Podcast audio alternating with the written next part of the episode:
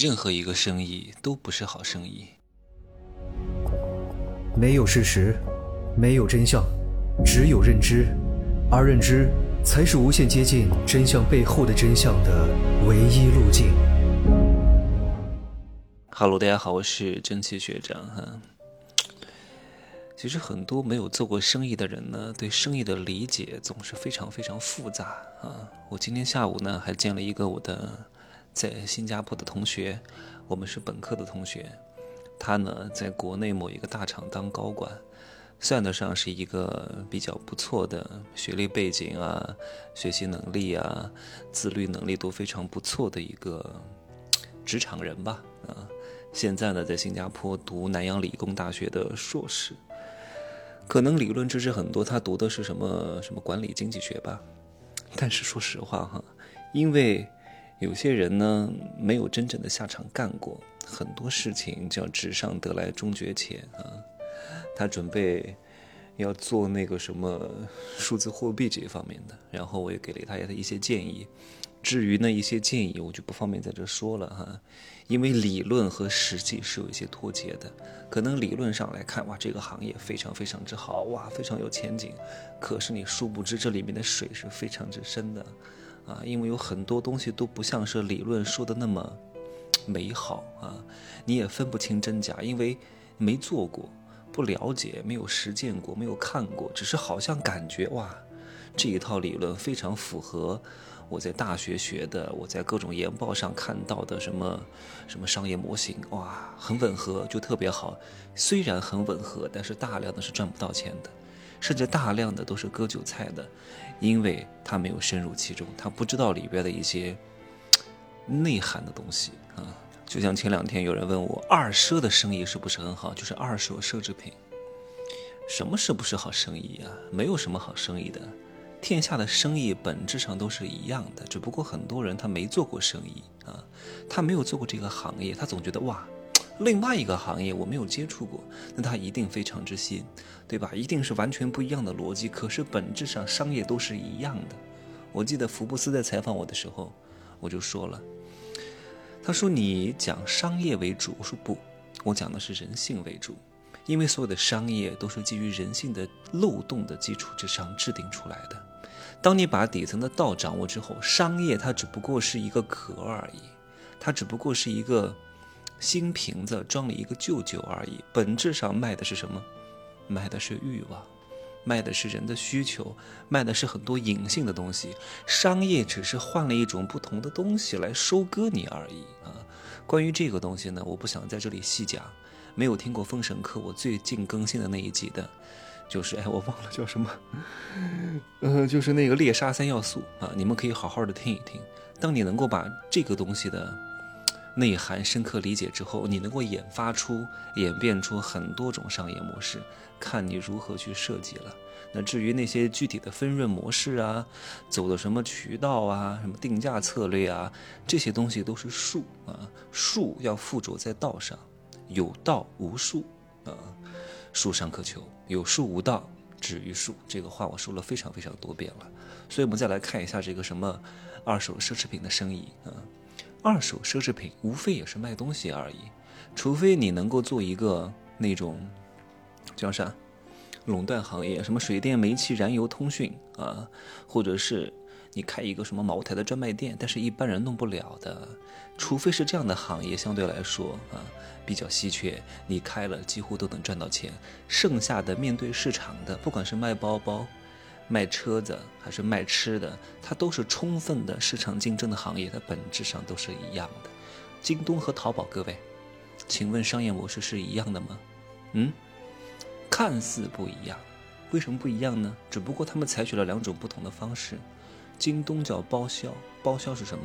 就是我直接把这个货全部采购过来，放在我的京东的仓库里边，所以京东能够做到二十四小时就送达，对吧？京东非常之快的，因为它每个城市都有配货，它是先把这些供应商的货买过来，放在自己的仓储配送的这些地方就近配送，所以呢，它是先买过来，比如说一块钱买过来，三块钱卖给你，他挣这个差价，但是这样的效率会比较高，但对于京东的这个客户获取能力就要求更高，而且。且有压货的风险。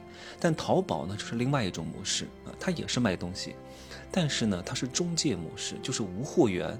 各位，任何生意无非就这两种，一个叫直采模式，一个叫中介模式。直采就是把货买过来放在这里，然后再卖出去。对吧？中介模式就是无货源卖货。各位，我只是提供一个平台，你们买卖双方自行交易，我在当中抽成就可以了。你看以前的微商就是层层压货，层级微商，对吧？这个厂家压给总代，总代压给大代理，大代理压给小代理啊，不管叫什么名字，什么什么皇冠，什么翡翠，又是什么城省代、市代、县代也好啊，都是层层压货的。他只把货卖给下一个层级啊。这是一种模式。那现在呢？因为很多人压不起货了。以前真的，你如果要搞一个总代，搞一个省代，一百万都能够卖得出去的。现在很难了。因为商业模式已经变化了，那走了另外一个模式，什么无货源模式、云仓发货模式。你叫了代理，可以货先不拿回去啊，放在我们的云仓仓库里边。然后呢，你要货，我直接把这个货从云仓从我的总部仓库发给你的会员，或者是呢。就是也不会交很高的代理费用，几百块钱成为我们的一个什么代理商啊，叫自用省钱，分享赚钱。然后呢，按照你的销售额，按照你推荐的会员数量来达到级别，来给你更高的分润。这样的话，相对来说你就没有什么太大的风险。但是前期你挣不了太多钱，因为前期你进去当这个代理，投入的资金非常之小，你的利差很薄。它不像刚开始微商特别火热的时候。哎，我我讲的这个语速能听明白吗？因为它涉及的弯弯绕和逻辑很多哈，它不像刚开始，你投个几十万，一下子就能拿个三折啊。很多微商说实话，也就是一折两折。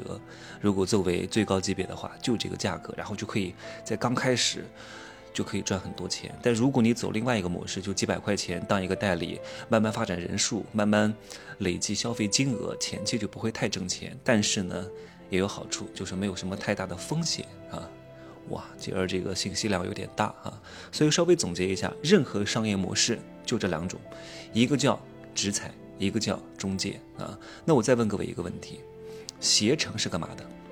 携程是采取哪种模式啊？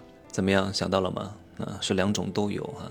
它又有直采的模式，又有中介的模式。比如说，有些热门航线，它就是自己直营的，它大批量的从航空公司那儿把这个机票集中采购过来，可能四折，可能三折，卖给你五折，卖给你六折啊，它挣中间的差价。因为热门航线不愁卖家啊，不不愁买家。啊，那有一些稍微冷门的航线呢，他就不想冒这个风险了，因为自己把机票买过来没有卖出去，很可能就是库存成本啊，很可能就会有一些资金上的风险和一些现金流运转的问题，那就把一些机票代代理搞过来，让机票代理在上面开店，然后让机票代理去卖，机票代理卖了钱呢，就跟他分一次，卖一次跟他分一次，卖一次跟他分一次，能够尽可能的减少他的经营风险，所以这两个是并驾齐驱的。好，各位。我讲了这么多，我的核心主旨是要讲什么？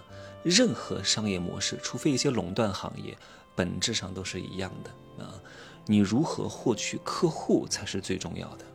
你有客户，你有资源，做什么几乎都能赚到钱啊。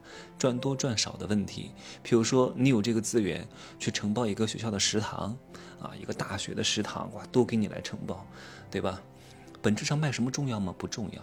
你卖的饭再难吃也能挣钱，啊，好吃一点也挣不了多少钱。但本质上你得有这个资源，你得有这个客户，你得有这个流量，对吧？你才能挣到这个钱，都是一样的。你再卖什么奢侈品，再卖什么包包，对吧？它经营的逻辑是不变的。你怎么搞客户，怎么搞资源？有了资源就能挣钱，而不是什么商业模式，没有那么那么重要的啊。所以各位，如果以后谁再告诉你啊，这个生意特别好。